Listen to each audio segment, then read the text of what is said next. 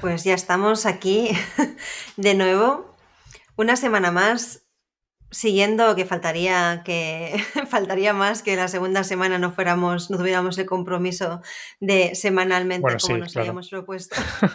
Sería muy gracioso. Em, pero bueno, la idea es justamente hacer eh, estas breves conversaciones semanales, así que aquí estamos una nueva semana más eh, Miguel San Román y yo, María Carvajal, aquí encantados de compartir con vosotros nuestras reflexiones. Y aún, sin cabecera. O sea, esta es Y aún sin cabecera. Esto hemos salido un poco a, modo de, no, es una buena, de, plan B. Buen prototipo de, de, cabecera. Así vamos, vamos practicando y al final acabaremos, acabaremos teniendo ya una eh, ¿no? Eh, pues eso, estamos aquí em, esta semana, justo acabamos de volver de, bueno, aún estamos en periodo navideño, ¿no? Pero primera semana del año, después de una semana de, de semi pausa, ¿no? Porque estuvimos preparando el podcast, no estuvimos desconectados del todo. Sí. El, el break navideño sirvió para hacer tareas igualmente, pero que eran eso, ¿no? Que cosas que teníamos ganas de hacer antes de acabar el año, como eso, como el podcast. Sí, sí, también. Y, a ver, la idea justamente de estas conversaciones es ir hablando de temas que nos encontramos pues semana a semana, ¿no? No esperar a tener la gran revelación para, para compartir una idea, sino justamente ¿no? un poco que sea esa idea de, de work in progress, ¿no? Y de, y de, a medida que avanzamos, ¿no? En el propio proceso, pues mm, ir compartiendo las cosas que, que, nos vamos preguntando y planteando cada, cada semana, ¿no? Y bueno, justo antes de, de, empezar a grabar, ¿no? Nos planteábamos, pues eso, como qué, qué, idea, qué idea compartir y demás. Y bueno, siempre está como un poco este, esta idea de... Y creo que, te has, creo que te has congelado, Miguel. No, ¿sí? Ah, vale. Estabas tan quieto. Estaba muy atento a lo que decías. No, lo vamos a, no lo vamos a cortar. Pero te veía tan absolutamente congelado que pensaba que, que no se estaba grabando. pues seguimos. Iré parpadeando más a menudo. Ostras, por favor, ¿eh? Porque... vale. Entonces, bueno, nos planteábamos un poco esta idea de, va, ¿qué compartimos hoy, no? ¿Qué, nos estamos como, qué estamos como resolviendo? Y bueno, un poco llegábamos, pero lo vemos como ya como muy tópico, ¿no? El tema de, oh, nuestros objetivos de 2022, ¿no? Que por cierto, feliz año a aquellos que nos escucháis en estos inicios de podcast. Y, mm, y bueno, un poco justamente antes hablando, hablando del tema, decíamos, bueno, mm, en vez de plantear quizás... Eh, cuáles son nuestros objetivos de 2022, que por supuesto los podemos compartir, ¿no? Mm, un poco nuestra idea y lo que queríamos comentar hoy, porque estamos justamente también esta semana a raíz también del sprint planning ¿no? que tuvimos ayer, lunes, eh, estamos como revisando, un poco echando la vista atrás, también de cara a planificarnos mejor, ya no el año, ¿eh? el trimestre, ¿no? que en este caso vamos por, por trimestres nosotros, y en plan, ostras, ¿por qué no hablar como de las dos cosas que nos han llevado, que nos han ocupado la mente y el alma en este 2021, ¿no? Sí, sí.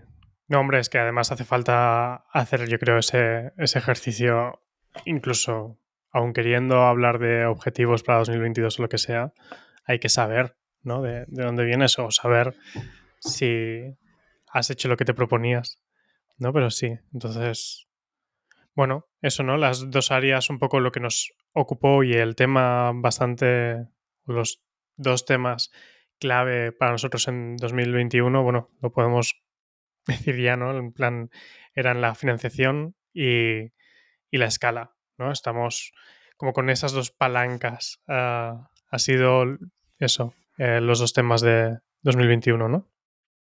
Hmm.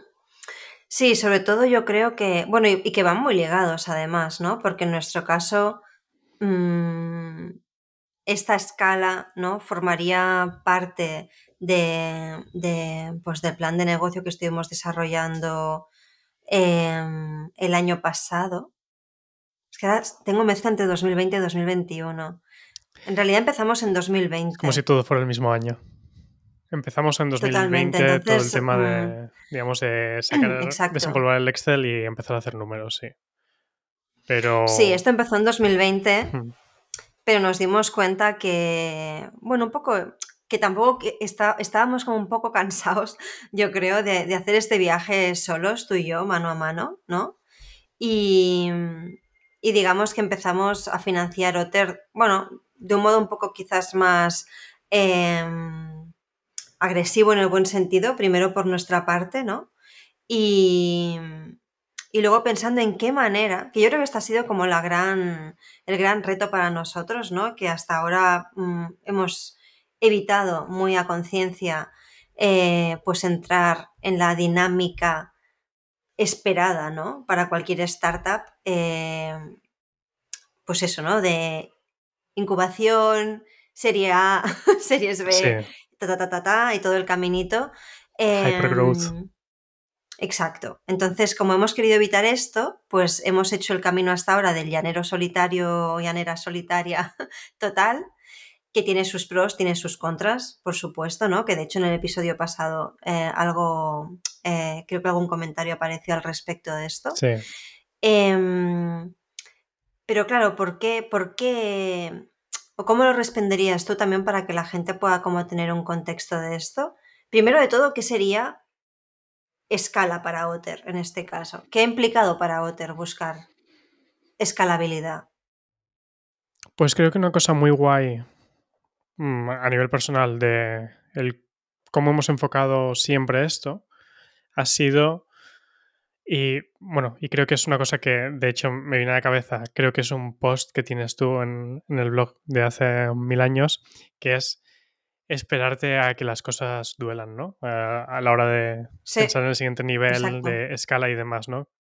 Que es muy fácil cuando uno empieza un proyecto pensar en ese momento como final o de super éxito de millones de usuarios, eh, millones de euros o de dólares, todo así súper grande y demás. Pero muchas veces el, tener esa visión final eh, muy a lo grande nos puede desviar justamente de los primeros pasos que necesitamos hacer para realmente ver si eso hace falta, ¿no? Entonces, para nosotros siempre el tema de la escala no ha sido tanto una definición de eh, eso, de grandes números y de arrojar grandes números desde, eh, casi decirlo, desde la casilla de salida, sino el decir, vale, estamos empezando a llegar a un punto en el que la manera de funcionar, el modus operandi es doloroso.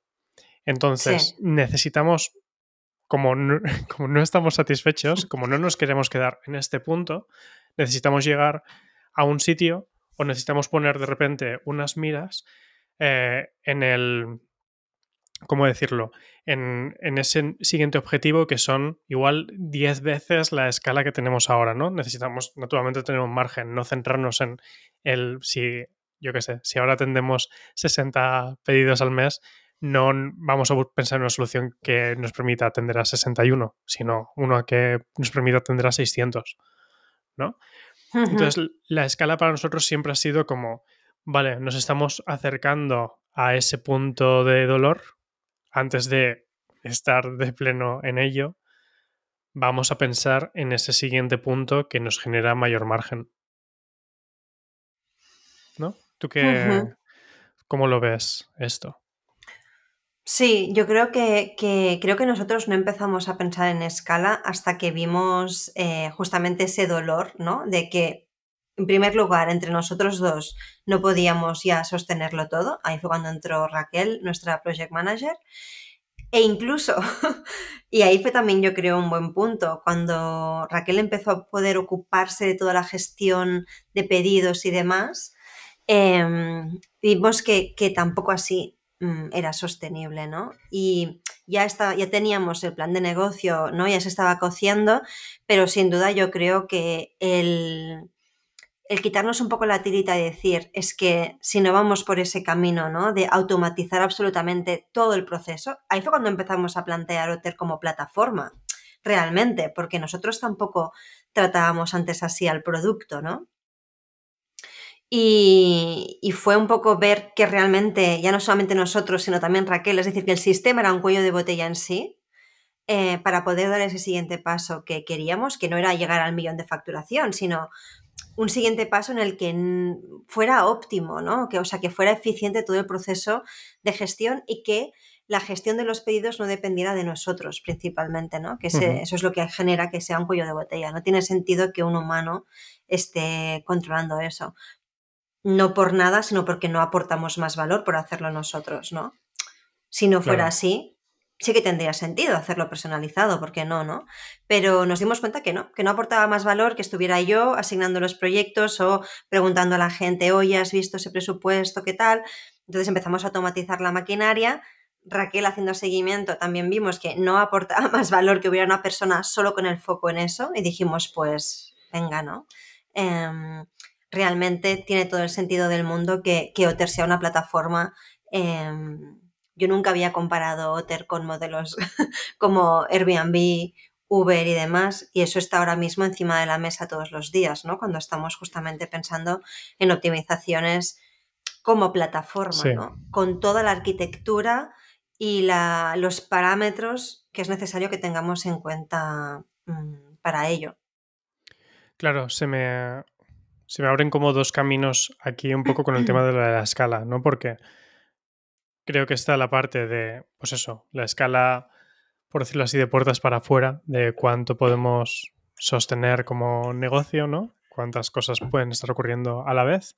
Y eso es un poco, yo creo, lo que comentaba yo al principio. Incluso la historia de Otter en gran parte ha sido siempre más centrada en eso, ¿no? Durante mucho tiempo Otter eras tú, ¿no? Y era lo que María pudiera sostener eh, y ver cuál era el límite. La aparición de la aplicación fue en parte una respuesta a facilitar que este servicio que se estaba dando de manera personalizada se pudiera, eso, escalar de cierta manera al, al permitir que cliente y carpintero se pusieran en contacto de una manera diferente, ¿no? Y poder como hacer eso más eficiente y que no implicara más trabajo por tu parte en ese momento.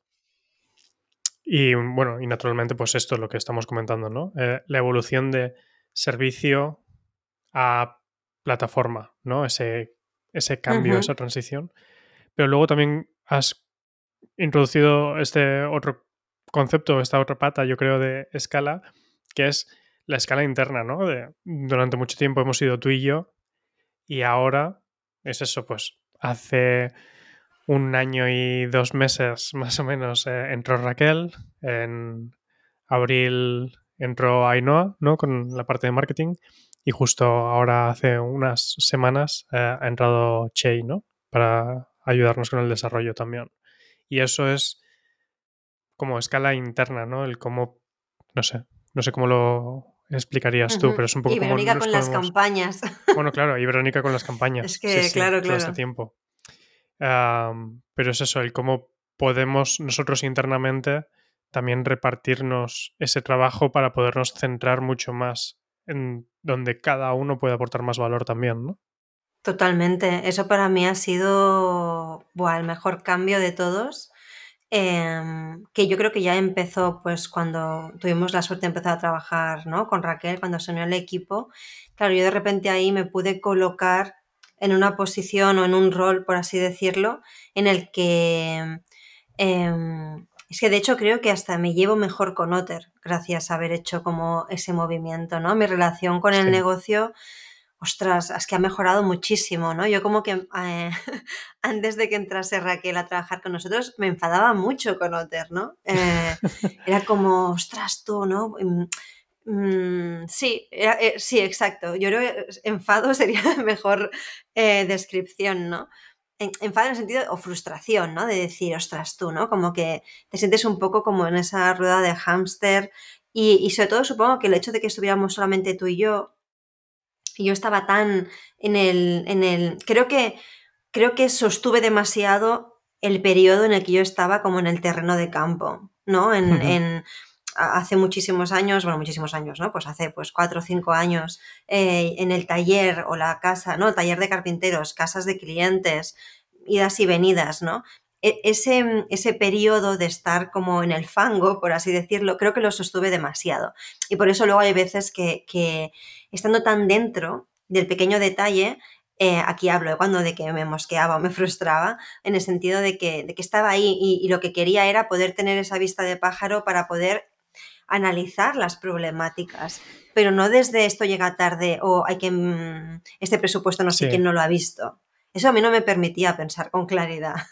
Con lo cual, al momento en el que pude sacar un pie de ahí, que evidentemente yo sigo resolviendo muchos problemas y los hay junto con Raquel, ¿no? O sea, yo veo todas estas cosas que pasan, ¿no? Eh, pero el tener espacio para poder analizar em, y poder ocuparme de ese servicio que empezaba a iterar hacia plataforma, pues ha sido una maravilla poder hacerlo. Y yo creo que no, vamos, es que todo lo que ha pasado en un año y medio, creo que ha sido como una aceleración increíble, eh, básicamente porque contamos con diferentes eh, como players aquí, ¿no? Y que cada uno tiene un poco como el foco en esa área, aunque evidentemente somos un equipo bastante multidisciplinar, ¿no? Porque mm, yo al final toco cosas de las campañas también, marketing, contenidos, diseño, copies, ¿no? Junto con Ainhoa o con Raquel, que además también diseña. Es decir, todos hacemos un poco de todo si hace falta, pero la atención la tenemos cada vez más cada uno en, su, en su área, ¿no?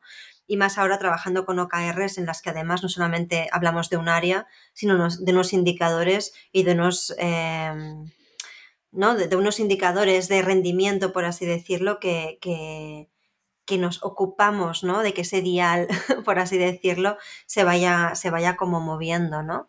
Em, pero sí, yo creo que hacer ese paso como, no atrás, sino como de colocarme en un lugar nuevo ha sido como muy estratégico y si no, no podríamos estar hablando de escala. O sea, es que habría sido imposible que tú y yo hubiéramos llegado a este punto sin mm, haber creado una estructura inicial para, poder hacerlo, ¿no? Sí, es que lo que, lo que comentas de, tu sensación de cómo te sentías, digamos, con Otter, de esos enfados y demás, yo creo que eso, la, un poco la sensación desde, desde mi punto de vista es que lo tenías todo estaba pegado a ti, no había ninguna distancia. Entonces, eh, claro, eso genera una reactividad por necesidad. O sea, es que, claro, mm. cuando ni siquiera existía la aplicación, em, todo te impactaba a ti. O sea, claro, es muy difícil tomarse. Llamadas telefónicas, emails a tu inbox y demás. Todo el rato, todo el rato, de todos los proyectos, de cosas mm. que además están fuera de tu control en, en algunos casos, ¿no? Y un poco la, aplicación salió de generar ese primer espacio y, luego muchas cosas eso de la gestión en la propia app y esa transición a plataforma es también un ejercicio de cuanto más espacio has ido ganando y hemos ido ganando, más proactivos podemos ser y más analíticos también podemos ser a la hora de ver qué realmente nos pertenece a nosotros eh, a la hora de qué, en qué cosas nos tenemos que centrar y qué cosas realmente están fuera de nuestro control, ¿no? Hmm. Y qué cosas son, pues eso, ya de la relación cliente-carpintero y no aportamos valor mm, por mucho que nos metamos en, algunas cosas, ¿no? Hmm. Yo creo que el tema es que em, cualquier negocio pienso que es bueno que tenga en mente que, no hay que ser escalables desde el principio. O. A ver, aquí hay varias cosas, ¿no? Porque también es verdad que si uno hace un plan de negocio con unas proyecciones, va a pensar en esa escalabilidad, ¿no? Porque... Es necesario, desde luego. Exacto, ¿no? O sea, eso creo que la semilla eh, de saber cuánto uno espera crecer pues eh, es importante tenerla. Nosotros no lo habíamos hecho tan metódico el tema cuando empezamos. Lanzamos un prototipo y, la verdad no planificamos cuánto queríamos ganar a dos años vista. Fue como... Igual eso es algo Vamos a acabar el túnel y exacto, eso es un error. Sí, ahora lo habría hecho diferente. No, incluso el tema de la de algunos pasos de conseguir esa escala como el lanzamiento de la propia aplicación y demás, igual ahora mm, lo habríamos cerrado de otra manera, ¿no? Esa primera iteración incluso. Creo que es importante el, separar, sí, el, lo que es el tener estas mm, previsiones y naturalmente, hombre, si tu negocio necesita X escala para que salga a cuenta, necesitas mm, tener al menos esbozado de qué manera vas a poder sostener eso, porque si no hay ninguna manera de llegar ahí, no tienes ninguna hipótesis, da igual lo que valides con cinco personas, ¿no? Sí, da igual que Hmm. valides que la gente tiene interés si no tienes una solución real para eso. Pero sí que es cierto que en el momento de decir, vale, tengo esta idea, he hecho unos números rápidos, tiene mm, buena pinta, me tengo que poner. El primer paso no debe ser la escala, no debe ser el sostener todo eso. El primer paso debe ser realmente si lo más mm, clave en tu idea, si lo más uh, ese elemento nuclear que es la semilla a partir de la cual sale el resto, si es algo que realmente eso tiene sentido y alguien pagaría o, o, querría interactuar con ello, ¿no? Y a partir de ahí a seguir el camino en función de lo que vas descubriendo. Hmm. Lo que pasa que yo, por ejemplo, a ver tú cómo lo ves, pero yo siempre, no, o, o, sigo pensando, pues eso, que no todos los negocios tienen por qué ser escalables. Eh, y sobre todo también con lo que tú dices, especialmente la primera fase en la que uno prueba algo, ¿no? En, la, en el que uno está testeando un prototipo. Yo creo que del producto que sea. Eh, ¿Tú esto cómo lo ves? Porque yo tengo mis dudas ahora, ¿eh? De esta afirmación. Mm, no estoy... ¿A qué te refieres con que no todos los negocios tienen que ser escalables? ¿Tienes algún sí. ejemplo en mente bueno, o que- idea de qué significa? O sea, que es un negocio al que le va bien pero no es escalable. Por ejemplo, claro, depende mucho si hablamos de productos, claro, es que el tema plataforma ya es un tema de por sí, ¿no? Pero mm, a lo mejor hay servicios, por ejemplo, mentorías mmm, uno a uno. Eso es algo que no es escalable, ¿no? Pero es que a lo mejor no, lo, no lo queremos escalar. ¿Sabes lo que te quiero decir? O sea, Claro. que, que creo que, y eso pasa por, es decir, que creo que a veces se abre un caminito, ¿no? Se abre una bifurcación entre pensar en la escalabilidad y que eso implica, ¿no? Que si en el tema de unas mentorías, por ejemplo, por, por poner un servicio diferente, ¿eh? no hablamos Sí. solamente de Otter. Em, pongo este ejemplo porque son procesos que yo hago y también me Sí, hago a estas decir que claro, preguntas, es un, ¿no? es un negocio cercano, claro, sí. Exacto, sí, sí. Entonces, eso puede pasar por decir, ah, vale, si quiero escalar esto, porque no quiero hacer eh, cuatro procesos de mentoría al mes porque es demasiado para, para, ¿no? Mm, para mi tiempo, entonces eso pasa por tener que hacer mentorías grupales. Pero a lo mejor no quiero hacer eso, ¿no? Entonces, No, claro. hay que revisar presupuestos, hay que revisar procesos, o sea, se pueden tomar quizás otras decisiones, ¿eh? Claro. No digo que no quiera hacer mentorías grupales, ¿eh? es totalmente una posibilidad. Pero, eh, pero no todo tiene por qué ser escalable. Y este concepto de escalabilidad que está muy vinculado al tema de startups, aquí quizás es el primer problema de por qué estamos aplicando a cualquier negocio que empieza. Es que de deberíamos dejar de llamarnos startups, nos startup nosotros mismos en Otter, para empezar. Somos un negocio ¿no? Entonces, es como que al, al, concepto startup se le aplica la escalabilidad y yo tengo serias dudas en eso, porque si ya empezamos pensando en cómo hacer esto escalable, creo que a veces se pierden por el camino, primero, la paciencia, de que puede que estés un año con un producto o un servicio no escalable y no pasa absolutamente nada. No digo que lo alarguemos tanto tiempo como nosotros, pero, pero puede que sea necesario. ¿No? No Sí, sé. No sé si me he explicado em, bien. Sí, sí, sí. Claro, yo aquí, yo creo que es que es, igual siempre lo he tenido como una definición un poco como diferente en la mente o, o qué, porque claro, para mí la escalabilidad solamente tiene sentido en el contexto de lo que tiene sentido para el negocio, ¿no? Quiero decir, las, em, las mentorías, por ejemplo, uno a uno, no las voy a juzgar nunca desde el prisma de tienes la capacidad de llegar a la misma escala que una universidad a la hora de gente que pasa a lo largo de un año, ¿no?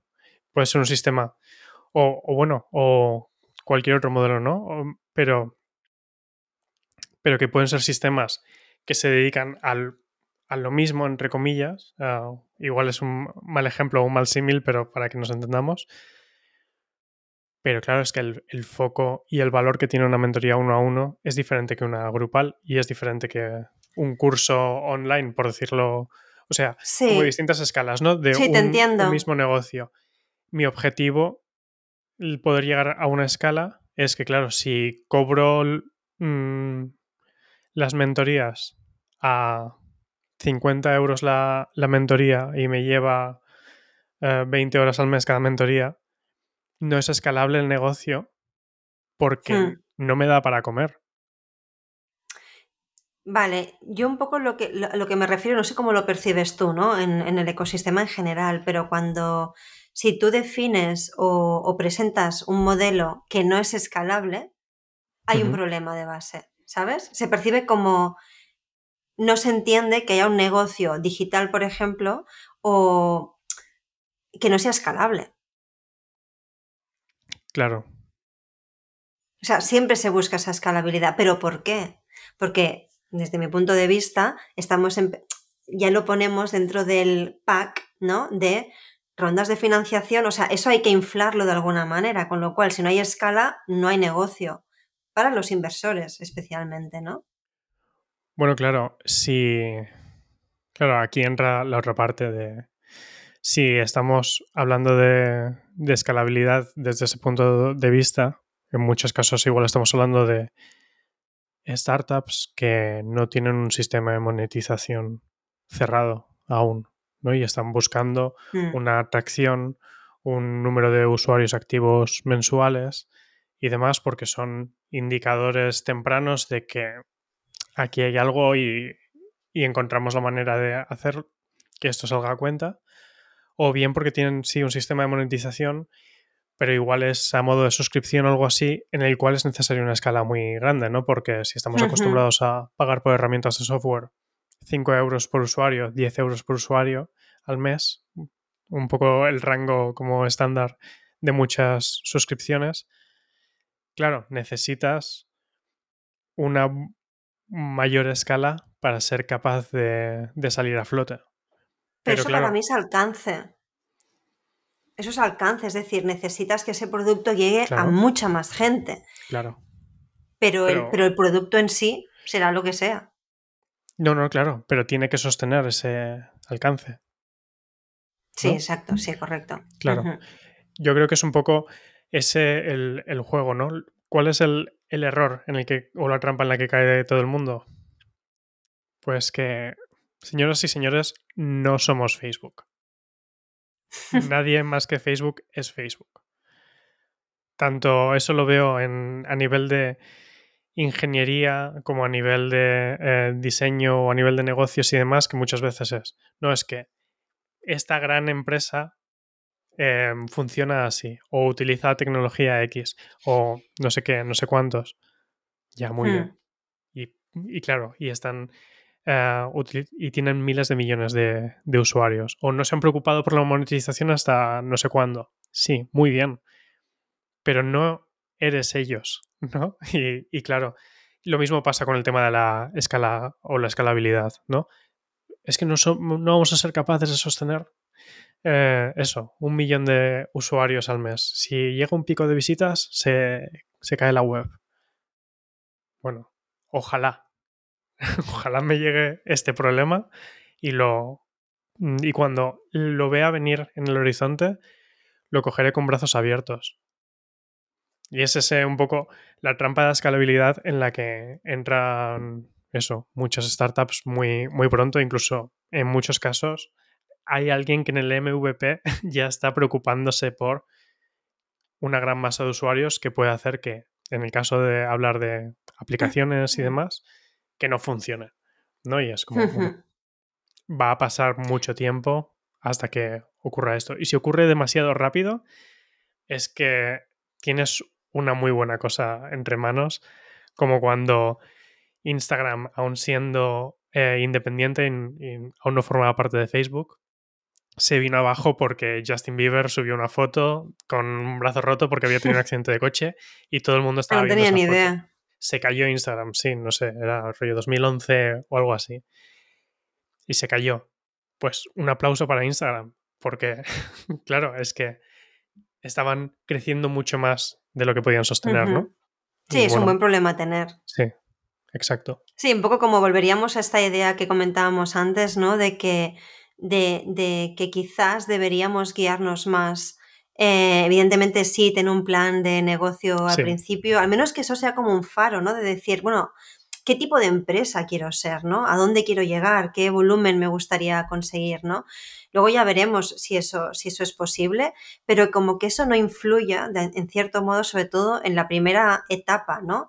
En la que uno testea, recoge feedback, se implica, o sea, debemos estar tocando con los pies en el suelo, yo creo, y entendiendo cuáles son las problemáticas realmente que estamos resolviendo y cómo lo estamos resolviendo, dónde aportamos valor y dónde no, en vez de estar pensando en la escala y en los inversores al principio, porque creo que eso em, ¿no? Que, es realmente un poco como la, tónica habitual ¿no? en la dinámica de desarrollo de cualquier startup ahora mismo, eh, pienso que eso, sobre todo para el equipo fundador, por así decirlo, o él o la fundadora del negocio, creo que en vez de estar ocupado realmente de aportar valor a los clientes, estás más ocupado en el trabajo de la escala y las rondas de inversión. Que eso es un trabajo de por sí, especialmente en de las rondas de inversión. Con lo cual, si ya te metes desde el principio en ese mindset y te crees que ese es tu trabajo, creo que te estás perdiendo también la maravillosa realidad del desarrollo del negocio real. O sea, el negocio no debería ser un pacto con inversores y cómo llevar eso a la siguiente fase, sino el negocio debería estar en, en cómo conseguir más clientes y la escala tan pronto se convierte en optimización prematura. Y estoy convencido de que eso ha matado muchas ideas súper válidas. Seguro. Seguro que se han quedado muchos por el camino porque en vez de haber hecho algo más pequeñito, algo que no escalaba, han ido a por algo más grande de lo que podían eh, abarcar al principio y se han quedado medias. Hmm. Seguro. Al final es como que yo creo que también tener un poco también, si nos sirve esto como conclusión para este episodio, que nos estamos pasando. Ya llevamos dos y no estamos llegando a dejarlo solo en 20 minutos, pero bueno, em, un poco por si sirve también a modo de conclusión, digamos como que esta idea de pensar en, no escalabilidad necesariamente al principio, que sea como una palanca para activar la paciencia y dejar margen y aire a que también mm, hayan procesos con cierta flexibilidad, ¿no? Para testear las cosas y dar una oportunidad también a ciertas ideas que si ya de entrada les metes el parámetro escala más inversión con la presión que eso implica, em, es fácil que tengas que matar esa idea sin, sin haber dejado como que, florezca mínimamente. Hay cosas que necesitan más tiempo. Yo creo que el caso de Otter es un ejemplo. Si hubiéramos metido la presión inicial, especialmente a los, a los productores de Otter, ¿no? De como plataforma, los productores en Otter son carpinteros y carpinteras. Si hubiéramos metido eh, presión inicial ahí, no hubiéramos sido tan como hemos intentado siempre, ¿no? Amoldarnos sobre todo a su manera de trabajar, pues creo que lo habríamos perdido. Sí, Totalmente. Con lo cual espero que esos dolores iniciales nos hayan servido para haber como dado espacio a que, a que las cosas hayan llegado pues un poco a donde, a donde están ahora. Así y podemos seguir hablando del tema de la financiación, que es otro parámetro también que en el que estuvimos mirando mucho. Han salido algunas ideas, pero sin duda podría ser como un buen tirar del hilo para el siguiente episodio, porque al final también conecta, ¿no? Conecta mucho 2021 con, con 2022, así que ese puede ser nuestra siguiente charla de la semana que viene. Porque si no, esto es un capítulo de una hora ya y aquí el objetivo de los 20 minutos se va ya. Pero vamos, por la puerta Nos estamos saltando, sí. Sí, sí. Em, y nada, espero que, que os haya dado como alguna idea o otro punto de vista esta reflexión que hemos hecho, espero que no haya sido como ¿no? una maraña de pensamientos eh, no como, como mezclados, pero sin duda creo que está bien repensar también algunos de los conceptos y entender, bueno, quizás otra manera en cómo los podemos aplicar, ¿no? Totalmente, totalmente. Yo creo que ha sido bastante ordenado igualmente. A ver, yo he estado metido dentro de la, de la conversación, pero, pero sí, sí, yo creo que creo que hay cosas que, no sé, que dan para, para conversación. Y para Guay, pues espero, Sí, sí, y sin duda pues seguiremos con esto la semana que viene. Em, así que nada, pues gracias por escucharnos, gracias por acompañarnos estos 35 minutillos hablando sobre, sobre el año pasado y nuestras ideas sobre escala, escalabilidad y demás. Eh, y os esperamos la semana que viene en una nueva charlita en Building Better. Un saludo y hasta la semana que viene. Chao.